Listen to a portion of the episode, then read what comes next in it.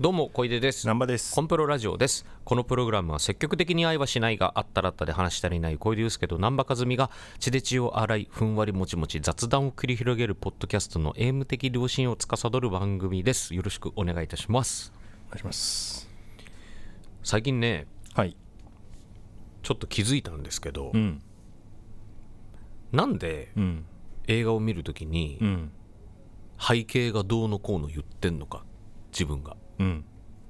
ななんかよく言ってるじゃないですか。な部屋に置いてあるものとか。そう、うん。ゴジラマイナスワンのうん。背景が小物。うん。嫌だったとかさ、うん。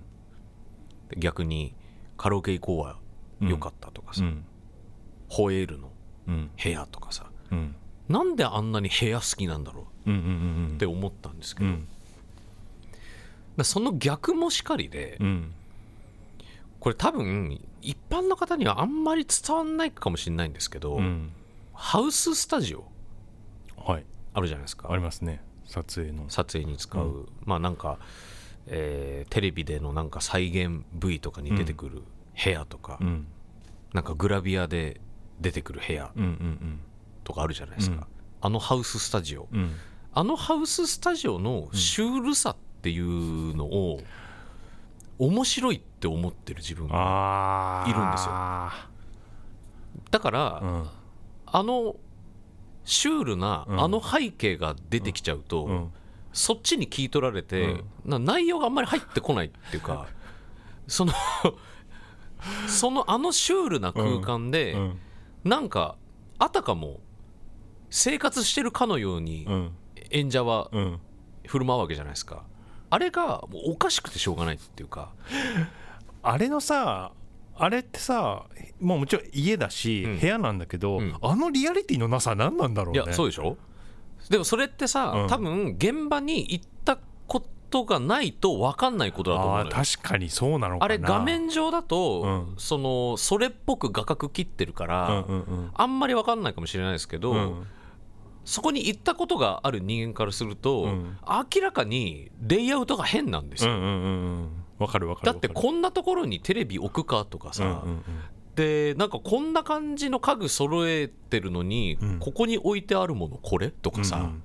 全部が変なのよ。動線も変とかそうそうよく考えたら。そうそうそう、うんうん。とりあえず不自然なんだなんか場面が作れればいいうんうんうん。だけの空間だから、うん。でなんかそのななんだろう。ハウススタジオシュール。うん。ハウススタジオ逆面白いみたいなのがあるから、うん。あーめっちゃわかるななんかそういうのがあるから、ーうん。逆に作り込まれた背景とかがあると、うんうん。すごいグッとくるのよ、なるほどね。うん。なんかそれに気づいた最近。うんうんうんうん。じ自分もし取材とかってさ、うん。アイドルさんが多かったりするから、うん。やっぱさそういう撮影とかで、うん。ハウススタジオめっちゃ行くんだけど、うん。なんかさあここあそこのハウススタジオだって、うん。写真とか見て思っちゃう時もああるん。あるんだけどその時なんかしらけるんだよね。そうなんだよね、不思議と、うん、あそこじゃんみたいな、うん。あれ何なんだろうね。なんかあの空間が浮かんじゃうからだろうね。それを見たことあるとなおさら、確かにね。でそれにその視点なかったな。うん。それに似たものがうん。実は最近あって、うん。ハウススタジオと同じ目線で見てるものうん。が AI の背景、おあの AI のさ、ーうんうん。こうで作られたうん。うん画像を見るとさ、人物はなんかさすごいしっかり作られてんのに、背景の看板がなんかぐにゃぐにゃになってたりとかさ、あとよく見たら気持ち悪い建物になってたりとか、あるね。なんか変な生き物が生成されてるみたいな、あれとかも俺似た感じを受けるのよ、なるほどな。むしろあの背景だけ見たい、手前の人間どうでもいいから。あのなんか自動生成された意味わかんない。あの背景が見たい。あれ何なんだろうね。あれも面白いよね。後々になんか文化としてこういうことありましたよってうん。絶対なるもんななると思う、うん。ちょっとあの気み気持ち悪さというか。気持ち悪さがね。うん。そのうん。AI が作ったうん。変な背景だけの写真集とか欲しいもん。だったら見たい もうちょっと時間必要じゃない？それは。まだね、うん。でももう結構逆張りな楽しみ方かもしれないけど、うんうんうん。でそういうハウススタジオ面白も、うん。まあ多分ちょっと逆張りの楽しみ方だと思うんだけどさ、うんうん。で も見たりするからねハウススタジオのホームページ。ホームページ見んの？見るホームページ見ると、うん。やっぱり異様な空間だっていうのがうん。しっかり分かる写真で撮られてるから、うん。だって異様な空間だって見せないようになるべく映像も写真も撮るじゃん。いや本当そうなんだよね、うん。だけど、ハウススタジオこういう感じですっていうホームページを見ると,、そのしっかり紹介されてるから、うん。異様な空間であることが。面白いよ。そこ楽しみに行く人なかなかいないけどね、そうだね、うん、でもただハウススタジオに行ってみたいっていうのがあるから。ハウスタスタジオ面白あるな確かにな。でもハウススタジオで、ん。じゃあ1日2日とか過ごしてくださいって言われたら、いや気が狂う絶対無理、うん。そう気が狂う、うん。多分。いややばいよ本当に。なんかあのすねそのそのためだけに作られたさ、生活それこそ生活と乖離してるんだよ、あの空間はらそれが面白いんだろうね多分ね。だ自分がさそのまあ、今回のアルバムの話でもしたけど、生生活が面白いって思ってるから、うん。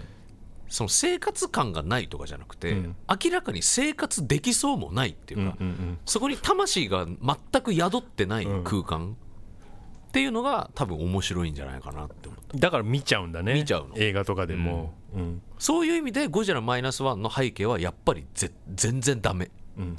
あれは。何回言うのよそのいやあれは話絶対ダメだって。だってあそこであの人たちが生活してるのが見えないんだもん、うん。あんなに物置いてあるのに、うん。でさもここで生活してるかのような、なんかエイジングとかはしてんのよ。うんけど、うん。あそこにあるもので生活してる感じは全くしないしよりあれだねあの批評の言葉が強くなったというか、さらに、うん。あの的確になって、うん。ハウススタジオっぽく。具体性が出てきたよね。だから良くないんだみたいなのが どんだけ検証し続けてるんだっていうね、うん。それそれくらいやっぱり認められなかったんだよまねだ言ってるっていう。アカデミー賞ノミネートされてねえあれだけ興行的にも成功してるにもかかわらず、うん。やっぱり納得いってないっていう。だそういう意味では、やっぱ裏ベストなんだけどね。これだけ考えさせられてんだから、ねどんだけね話題に出てきたことかですもん。数ヶ月間それでずっとイライラしてんだもん、ヶ月半年ぐらいになるんじゃない？もんね。うん、半年超えか？下手したら。いつだあれ見たの？もう忘れちゃったけど。うんもう結構前だね。そうだよね、うん。まあそんな感じで。今回は。いやもう先週が話しすぎちゃったか前回が、ね。はい。え何でしたっけ？て天使天使なんかじゃない。天使なんかじゃない。矢沢。天使なんかじゃないじゃない。矢沢愛。矢沢愛じゃない。リボン。技愛じゃなかった。リボンで。リボンで連載していた。それじゃなかった。それじゃなかった。話しすぎちゃったからもうねあの疲れてます。だいだいぶお疲れモードですから、は今日は。あとちょっともう時間もねうん、ちょっと今日は差し迫ってるんで、うん、じゃあまずはコーナーの泣きからお願いします。映画や10万映画やジュンマのコーナーです。このコーナーは小出と難波が映画を見に行って映画を見たよっていう話をする感想のコーナーです。泣きを触れられないと触れられないでそれはそれでみたい。寂しい。まあまあまあまあ、はい。今回はですね、マイティー・ソー・バトル・ロイヤル、ソー・ラブサンダー、ジョジョ・ラビットのタイカ・ワイティティ監督が、えー監督脚本を務め、悪の法則プロメテウスシリーズ、このコーナーでも先日取り上げたばかりのザ・キラーのマイケル・ファスベンダーが主演のネクスト・ゴール・ウィンズ、こちらを見てまいりました。はいじゃあ、南波さん、あらすじの方お願いします。はいえー2001年のワールドカップオセアニア予選で米領サモアチームは対オーストラリア代表戦で0対31という記録的惨敗を喫して以来その呼び名は世界最弱チーム。2014年ワールドカップ予選では長年の汚名を晴らすワンゴールをどうしても決めたい。しかし南太平洋ののどかな島国に島国に暮らすアマチュア集団の彼らにとって勝利は遥か彼方。そんな彼らを一から叩き直すためアメリカのサッカー協会が派遣したのはトーマス・ロンゲン選手としても指導者としても実力は十分。ところがある出来事がきっかけで感情のコントロールが効かなくなりサッカー連盟からの追放寸前だった。果たしてのんびり個性派の米領サモアチームと暴走熱血監督のラストチャンスはいかに？はい、はいという映画でございました。もうねすごい良かったです、僕は。よかったですね。うん、そのねタイカ・ワイティティ監督の、うんまあ持ち前のユーモアというか、うん。まあ、本当に面白いじゃないですか描写いろんな描写が、うん。これまでの映画でも。あの人ギャグ大好きですからね。ギャグ大好きだから、ねうん。まあ、マイティー・ソーがうん。こう、まあ、ふ復活したっていうかさ、うん。マイティー・ソーシリーズ、まあの1本目とうん。2本目がさ、まあ、いまいち跳ねなくて、うんうんまあ、実際見ても、まあ、あんまり面白くなくて、うんうんうん。ででもソーはもっと面白いキャラだっていうふうにそのみんな思ってたし。でそれがあのーえーアベンジャーズとかで、まあ、ちょっと片鱗は見えてたんだけど、ん。そのマイティー・ソーの面白い部分っていうのをさうんうんしっかりこうフックアップして、うんうん。えー作られたマイティー・ソーバトルロイヤル、まあ、あれがもうギャグ満載でね。素晴らしかったよね。最初から最後までふざけ続けてるっていう、もう何回このくだりこするんだよとかっていうことをやるとかさ。ここでこれやるなよっていうようなことを起こすとかさ、もう本当にギャグ満載で。せ結構即興取り入れてるんだよね確かね。ね。うん。そうしたらこうなっちゃうんだっていうさ、うんうんうんうん まあめちゃくちゃ面白い映画でしたけど、でこの作品も、まあ、その、まあまあ、ギャギャグというか面白シーンがね、うんうん。えー満載ですしユーモアなシーンがたくさんあるんですけれどもあとはそのその監督が描く人間のなんかあったかさというか、うんうん。優しさというかだそれがすごいしみる作品だなと思いました。でまあそのチームがねめちゃくちゃ弱いチームなわけですよ、うん。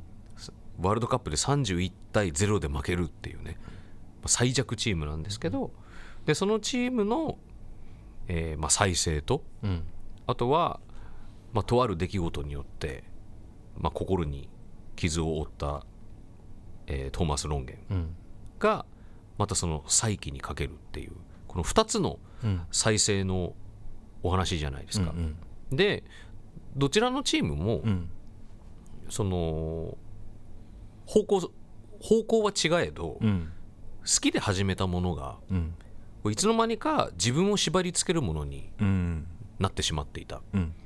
でそれが、まあ、そのチームと監督の中でもぶつかったりとかするんだけど、でこれまああのライムスターも言ってるっていうか仮面ライダーファイズで言ってるんですけど、うん。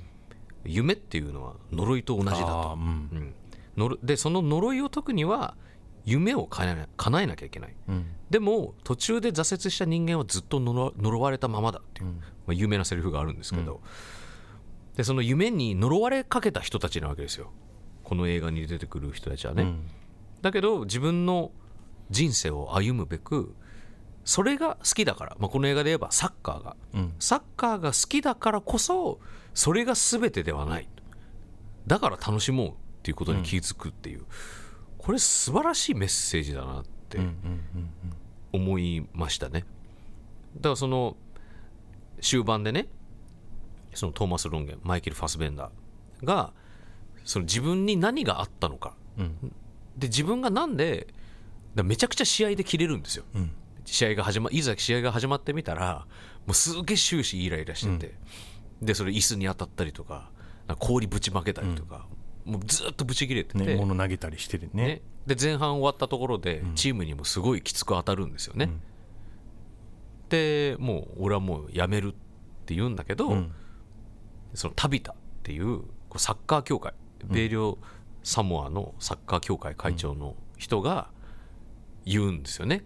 そのそう好きだからこそこれだけじゃないんうんですよっていうことをまあ だからこの人がだいぶ立派なんだけどさそういう意味では、本当だよね、うん。この人がすごい人なんだけど。なんか幸せになってほしいっていうことをね言い続けるんだよね。そうそうそうん。だから試合に勝ちたいんじゃなくて、うん。そのし幸せになりたい。うん。でそしてかんみんなが幸せになってほしいって思ってる。うん。でそのじゃあ幸せになるためにはどうしたらいいかって言ったら、うん。そのまあ夢が呪いになりかけてる。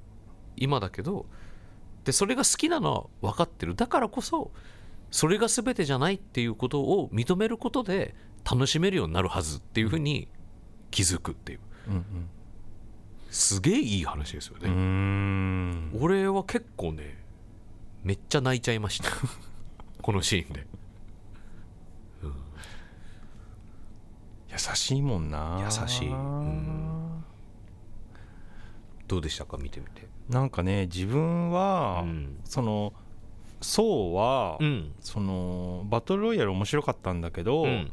その次のララブ＆サンダー。サンダーが、まあ、壮絶にずっこけたうん。作品うん。じゃないですか、うんうんうん興収的にも、評判的にも、うん。まあ、時期的に、まあ、順番的にはこれ作った後に、うん。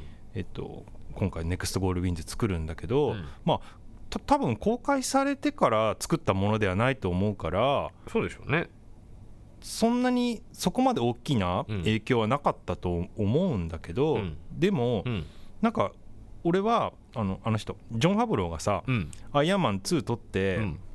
でボロクソに叩かれて、でその後シェフ作ったじゃないですか、フードトラックのやつ、あれってまさにさその一流レストランの人が評論家にボロクソ言われて、で自分でフードトラックの職業に就くというかさ、うん。もう好きにうん。自分が美味しいと思うものを売りたいっていうのになっていく作品じゃないですか、うん。結構それに当たる作品なのかなってちょっと思っていて、うん。その多分マーベルの作品を作る中で、うん。もういろんな制約とか、まあストレスもあったでしょうしね。うんもうああのあの人があの人がとか分かんないけどディズニーがとか分かんないけど、うん。いろんな人が口出してくるわけじゃん。そういう中でものを作るのってうん。めちゃくちゃストレスフルだと思うんだよね、うん。そんで、まあ、思うようにいかないこととかもいっぱいあったかもしんないけど、うん。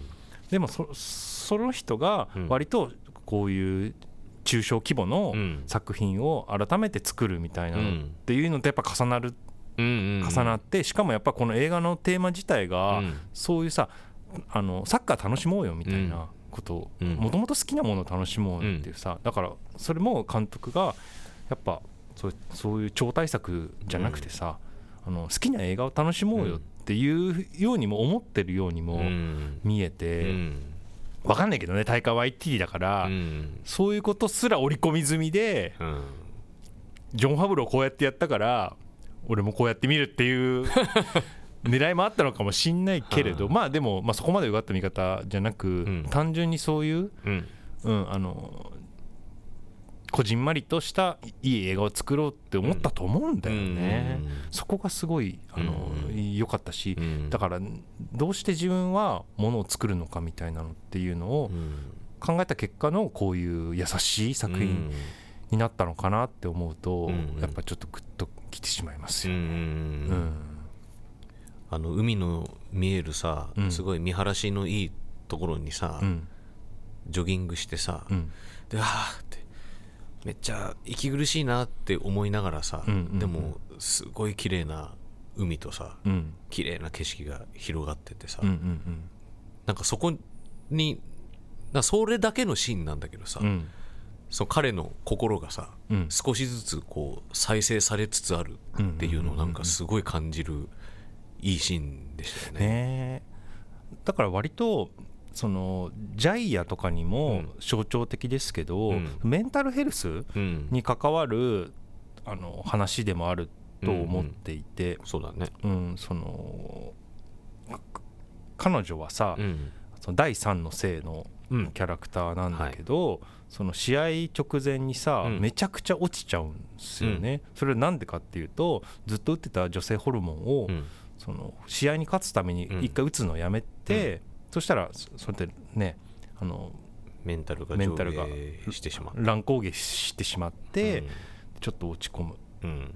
まあ、そこを監督が、うん。まあ、すごいいい言葉を言って助けにうん。来るんだけど、うん。なんかそうそれって割と監督自身にも言い聞かせてるようなうん。言葉でもあると思っていて、うんうんなんかそういうそのメンタルヘルスに関するうん。扱いっていうのもすごく丁寧だなとうん思いましたね。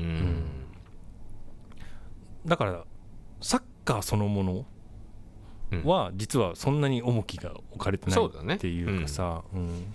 そそれをめぐってそのじ人生の何が大切かみたいなこと、だから逆スラムダンクですよね。逆スラムダンク？確かにね。ス スラムダンクはうん。なんかずーっと試合の話してるなっうんていう感じだけど、うん。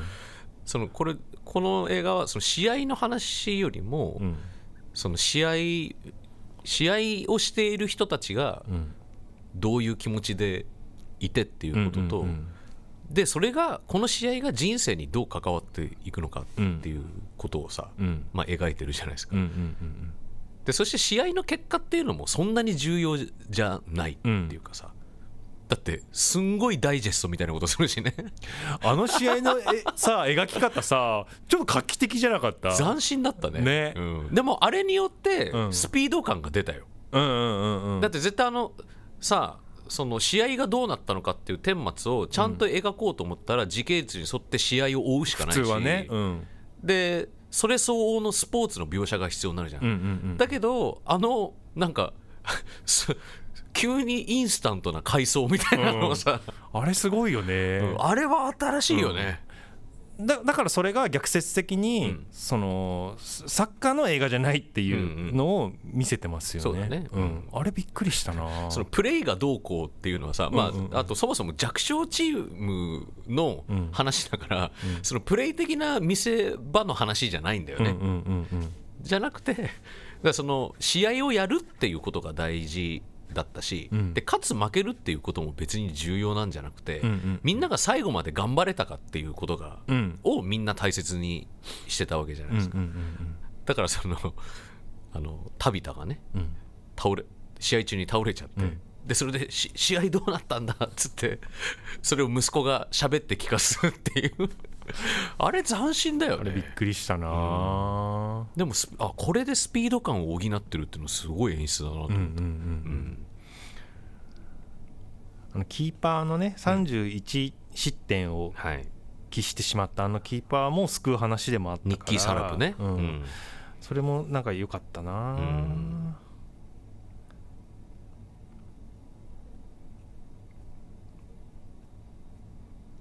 今回のね僕のもう一個の見どころはね、うん。まあ、やっぱり宗川が出てきたっていう点ですね、うん。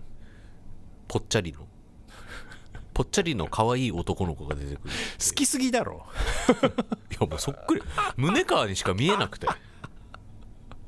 めっちゃいいやつなの宗川が。いいやつなんだよあいつ。今回も宗川がいい、うん。いいやつでさ一番最初に、うん。そのトーマスと仲良くなるんだよね、宗川がパシリでね。最初はね、うん。そうだけどもうそのチームをさ、うん。チあチームがさ飛行機に乗って遠征先に行くっていう時もさ、宗川がさ先導してこう国旗を広げてさチームを先導するみたいなさ、うんうんでやっぱ宗川が天使なんですよ、うんうん確かにね。そう。うん。最初にそのトーマス・ロンゲンがうん。出会った天使だし、うんうんその天使のおかげでその再生に向かうことができたわけで。うんうん宗川が天使。あのでもキャラいいよな。いい最高。ぜ絶対嫌いにならないもんあんなのさ、うん。これさタイカ・ワイティティうん。の主制作っていうか、うん。その割とハリウッド進出とかするようになったのが「うん。はハント・フォー・ザ・ワイルド・ピープル」っていうはい。映画がオーストラリアだったっけな？ニュージーランド忘れちゃったけど、あって、うん。それがまさにうん。ムスッとした男の子と、あのお父さん的な役割のふうん。2人の話だったりすんだよ、だからあのそういうあのちょっと太った男の子多分ねう好きなんですよ。タイカ・ワイティが、うん。うん。じゃあ気が合うな。す すごい上手。あとさあのうちらコンプロ的には、やっぱねこうこれをその監督をさ、うん。マイケル・ファスベンダーがやってるっていうところがやっぱいいですよね。まあねやっぱさマイケル・ファスベンダー大好きだか やっぱザ・キラーでねかなりね、うん。グッときちゃいましたから。ら、ねザ・キラーの次がさ、うん。これっていうのがいいよね。でもザ・キラーもさ、うん。一流だった人が失敗して、まあ再生じゃないけど、うん。していく話じゃん。そうだね。アプローチは違えど、うん。これもちょっとさ重なるところ重なはるとこあったよね。あるよね、うん。うん。アメリカ代表で失敗して、うん。アメリカ領サモアにやってくるみたいなさ、うん。うんでもやっぱなんかなんかちょっとねハスベンダーの面白みみたいなのうん。があるんだよな。でやっぱりファスベンダーのうん。いいところは、うん。本当にあのプロメテウスのさ、うん。アンドロイドみたいにさ、この人感情あんのかなっていうふうに思わせるまず、すまあ、見た目、うんうんうん見た目があって、うん。でだけどそのちゃんとコメディができるうんうんうんうん。人だからさ、でもう面白いんだよね。なんかさずっと飲み物持ってるのとかもなんか面白いしさ、ね面白いね。あれなんか意味あんのかな？あれアル中なんじゃないかな？そういうことか。うん、うん。だ多分その不安定になってるからもう酒飲んでないと。ああそこもやっぱメンタルヘルスにかかってくるんだね。う、そうだと思ったけどね、うんうん。忍ばせてんのかあれ。そう。だずーっとあるだからアルコール飲んでるんですよずっと。入れてたよね。飲酒運転もしてたし、うんうん。であれあのカップ持ってるってことは試合中とかも本当はちょっと飲んでて、そういうことなのか。そうそうなるほどね。じゃないと不安定なの、うんうんうんうんうん。そうだから彼もその心の傷によってすごい不安定うんうんうんだったから、なるほどね。っていうことなんだと思ってたけどね、そこもやっぱねあれだな。マーベルやってたタイカ・ワイティテうん。ィのプレッシャーと重なるんだろうなうん。きっと。なんか癒しになってる感じはししたよね確かに。うん。だからすごい優しいんだと思う、うんうんうん。みたいな。うん。う ん短めでいく？えー以上です。要点は喋れたんで。とにかく優しいし、うん。あの良い映画だった、でその優しさはうん。宗川が象徴してくれてるんです。でこれからこれまでも繰り返し言ってきたけど、うん。宗川が出てくる映画で優しくなかったことなんかないんだから。外れないよね。外れないの。うん、で確かに。で宗川が出てきたら、うん。宗川は絶対に死なない、うん。映画の中で。宗川はネバーダイなんです宗川って言ってるけど宗川じゃねえけどな、うん。で宗川が出てきたっていうことは、うん。宗川は死なないから、うん。イコール。うん、だから安心して見てられる。宗川のことを。じゃあ宗川が出てきたらそれイコール良い映画だと思って間違いない。そうそうそう、うん。感想これだけ？もうねもうねしょうがないですもう俺はもうねちょっとベースボールベアの新譜にかかりきりすぎたんで、うん。何もない。うん。いやまあでもこんなところなんですよ実際。うん。でそんくらいサクッと見れる映画だしうん。全然気負わずに見ていいと思います。ねあのー昨今ですね、うん。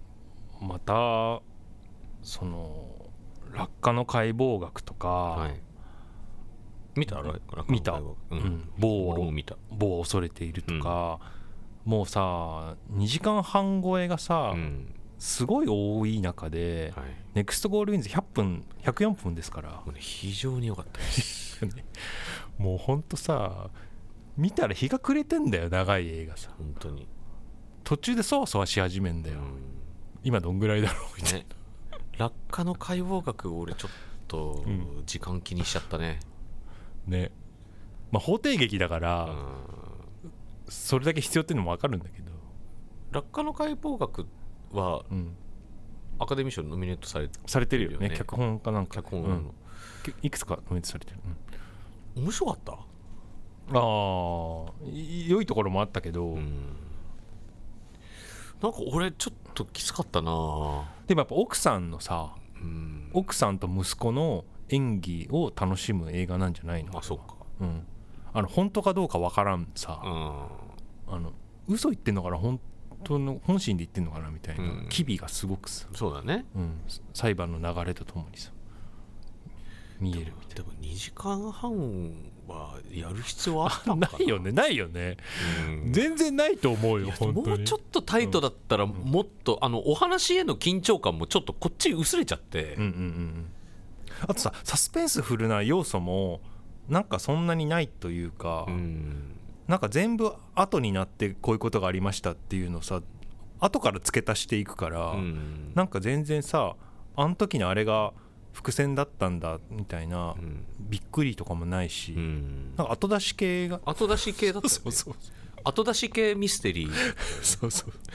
この薄い感想で申し訳ないんだけどだからやっぱねすごい長えなみたいな、映画ちょっといくつかあったんだよ。瞳を閉じてもさ、すごい長かった。169分だって、なかったね。うん、ビクビクトリア・エリセ。なんかそういうのがいっぱい見てたから最近、うん。ネクストゴールウィンズマジですっきり、ね。うん、でだし、うん。その100分の中で、うん。ちゃんと俺はピークで染みちゃったから、うんうんうんうんでももう十分です、うんねこのサイズ感でちゃんとうん、要点をまとめてピッと見せてくれる、だ A メロサビ系の映画じゃん。そうだねそうだね。うん、でここまで、まあ、結構12月さ公開されてた2時半、2時間半超えうん。ぐらいの映画はやっぱり ABC サビうん。で D メロあるタイプの映画だったから。勘弁してと思ってますよ本当に。今後も多そうだしね長い。そうなんだよね、うん。なんか長くなったね。うん。最近、長いの増えたね。そうなんだよ、うん。カラーパープルも2時間半近くあったし、ねでちょっと時間で見に行くのがちょっと、うん。そうなんだよ、うん。まず時間でそんだけ確保しにくいなみたいな出てきちゃううん。だってさ今見たけどオッペンハイマーもデューンも3時間だよ。ね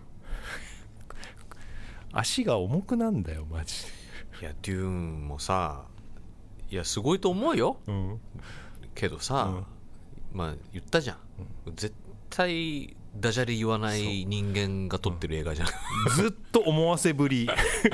溜めて溜めて溜めてみたいなさ。ずっとズーンっていうのを。貯めて貯めて貯めて貯めたーみたいな。思わせぶりの巨匠ですから、ねビルヌーブは、うん、いや見るけどさ、まあ見るけど。うん気が重いよ本当気は重いです、うん。正直。ルックがすごいでどこまで持っていけるんだろうね、ね。うん、でもそそこしかないからな本で当にな。何も覚えてないもんデューン1 いやだって全然話進んでないもん。話進んでないしね、いやうん映像はすごいけどもうちょっとダジャレ言ってくんないって。ビルヌーブ。うんいや言うわけないんですよ本当に。タイカ・ワイティティみたいにさ。うん。でこの映画この映画の中でネクストゴールウィンズの中で、うん。やっぱりあこれここはもうタイカ・ワイティティだなと思ったのがさ、うん。あのワンゴールって言ってさ、うんうんあいあのワンゴールお願いしますよ、目標でってあの会長が言ってさでそれで一歩ずつ下がってってさでワンゴールって 言うの5回ぐらいやる。しつこいよ。しつこいけどやっぱ5回もこすられるとさすがに面白いやっぱり。そうね。うん。タイカ・ワイティティはさギャグですよっていうのをあのすごいさてらいなく見せるからいいよね、惜しげもなくね。ね。はいここがギャグです。っていうのが。あれがまあわざとらしく見える人は見えるのかもしんないけどね。うん。うんけどビルヌーブはしないじゃん。ビルヌーブがビルヌーブがやったらんなんだこれはみたいな。深読みしちゃうよね。逆にね、うん。あるいはこう体調気遣うみたいな。大なんか具合悪かったかな、気にしちゃうもんね。ねまあ、オッペンハイマーは楽しみですけどうん。まあね3時間なんでちょっと気合い入れて見に行きたいと思いますけど、みんなどうしてんだろうマジでこういう対策。ね。ちょっと気合い入れていかないと。うんだこれさ、うん。まあ、僕よく言ってるんですけど、うん。やっぱ吉野家理論なんですよ。うん。やっぱ早くて、うん。あのクオリティのものが出てくるっていうのは、うんうんっぱほ他の追随を許さないうんうんすごいアドバンテージだと思うの、うんうん早くてちゃんとうまい。うん。でこれだけ長くて、ん。そうでもないはやっぱしんどいんだよね。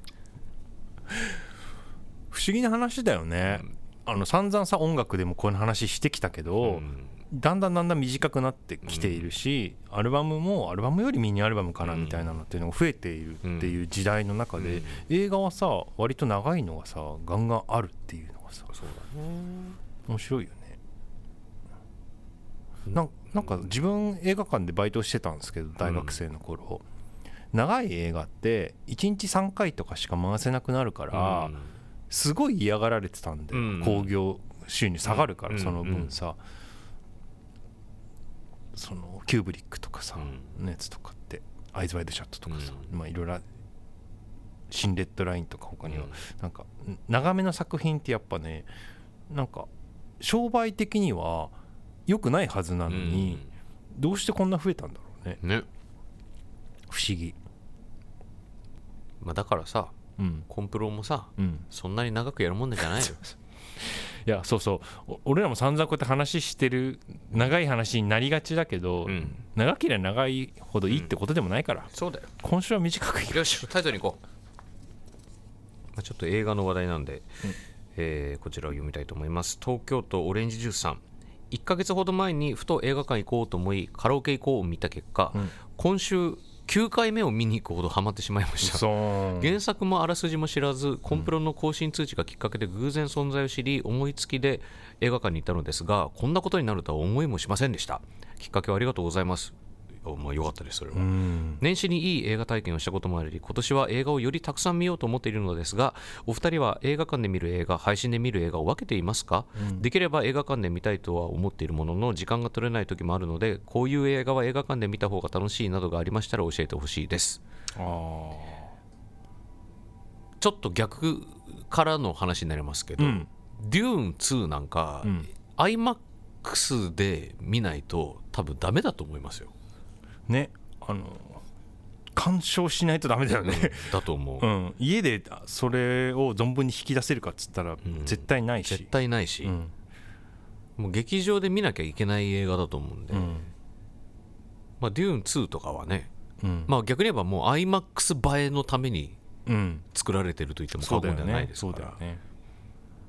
まあ、そういう特化したものを見に行くっていうのもいいと思います、かといってさ単管系のちっちゃいものをその映画館じゃなくて家で見見ても楽しいかっつったらそれもまた違うんだよね。やっぱり、うん。まあ、これもたびたび話してますけど映画館でうん。あの真っ暗な中携帯もみんな鳴らさない。うん。その中でじっくりとその映画と、まあ、2時間ぐらいうん。向き合うっていうことがうん。すごい重要なわけですよ、すごい豊かな時間なわけなので映画は基本まあ映画館に見に行った方がいいに越したことはないですよ。本当そうだよね、うん。なんかそのこれもたびたび出てくるけど、うん。巻き戻せないっていうのってすごく大きくて、そうそう。家だとさちょっと見逃した時にさあれ今なんつったみたいな感じで巻き戻したりするけどさ、あれって本当は良くないことでさ、うん。そのね時間をコントロールしてんのに監督はそれをさこっちがいじることで、うん。損なわれるものってすごくいっぱいある。いっぱいある、から、うん。まあ倍速もしかりですよ、ねうん、多分2倍速で再生されることを考えて作ってる映画監督一人もいいないないよね、うん。それをみんな分かった方がいいよね、やっぱ。らこういう映画は映画館で見た方が楽しいか。まあでもみ少しでも見たいと思ったらなるべく映画館が絶対いいっすよ、うん。うん、ライブライブもそうじゃん。ライブもそライブだってさライブ見たいなと思ってう、うん、たら絶対行った方がいいじゃん、配信とかさ、う DV ライブ DVD とか見るとさうん。別物じゃんそれはさ、うん。だそれはライブに関してはうん。もうそれ逆もしかりでうん。ライブって配信で見てもうん。やっぱりね分かんないわ。そうだよね。良さは。うん。それはなんでかっつうと、うん。自分たちがさ音作りする時にさ、うん。普段うん。ライブでのねうん。俺さそのまず3つの楽器の鳴りがステージ上でどうなってるかっていうのを、あのステージの際でうん。見聞くのよ。うん。えどうなってるか、まあ、歌だけは聞けないけど、でその自分が普段立つ位置に立ってもらって要は生鳴りが外にどう届いていくかっていうのを聞いて、うん。で PA さんが外音出します。外のスピーカー出します、で外のスピーカーの音と会場そのステージの中で鳴ってる音がどういうふうに混ざって、うん。外で出力されてるかって聞いて、それで細かく調整ししてんの、だから現場のチューニングだからさ。そうだよね。配信のためには。配信のためにはチューニングしてないから、って考えたら、うん。ライブなんか現場で見てなんぼですよやっぱだから映画もまあテレビで見られるとかスマホで見られるっていうことも考えてなかはないと思うけど、うん。うんどう考えても映画館でどう見えるかそうですね。にまずはチューニング合わせてるから、まさにまさにそうだね。それはもうどんな映画でも映画館で見た方がいいと思います、うんうんうん。ただ時間が取れない時もあるのでっていうところだよね。そうですね。じゃあどうすっかみたういな、ん、まあ俺もあるしね。うん、普段生きてて。まああるあるあもうこれもういいかな。ちょっと配信だっていうね、うん。あるある。でもそれジャンルじゃないかも、そうだね。もう興味の興味だと思強さ、う、うん。うん、やっぱ後回しになっちゃうな後回しになるしね、うん。うん。でも自分が映画館で見てなかったら「ゴジラマイナスワンについてここまでやっぱ考えてなかったと思うし、うん。スマホじゃ多分あんなに怒ってないと まあ思う、ね、ううん。ん、もうなんかどうでもよくなっちゃう、うん。多分。だ海外で評価されてるのもきっとロストイントランスレーションが起きてるからうん。だと思ってるしね、うん。俺もそう思う、うん。実際に日本人が感じるものとを100%は感じてないだろうからそこがラッキーに作用してそうなってると思ってるし、うん。マジで何週話してんの？まあどんな映画でも映画館で見てみてくださいね、はい。はい。基本的には。じゃあといったところではい。今週は以上ですあざした。ボンジュール三輪明宏です。ポッドキャスト番組三輪明宏のバラ色の人生。配信は毎週日曜日と水曜日です。忘れないでね。忘れないでね。でんでん